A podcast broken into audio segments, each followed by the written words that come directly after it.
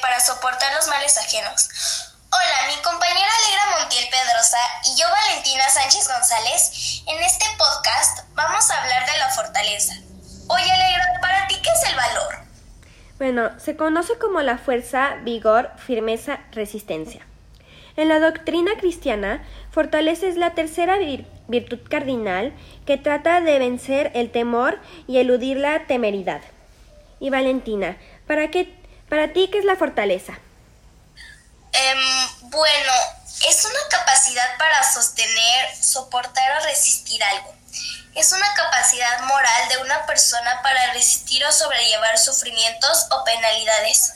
Oye, Alegra, algunas virtudes que me gustaría compartirte son estas. Bondad, paciencia, tolerancia, fe, esperanza y la que más me gusta a mí en lo personal es el amor, porque yo pienso que tenemos que amar a todos tal como son.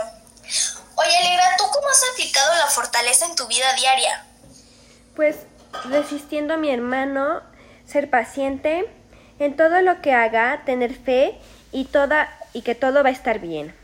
Hacer todo con muchas ganas y esforzarme y tener fortaleza.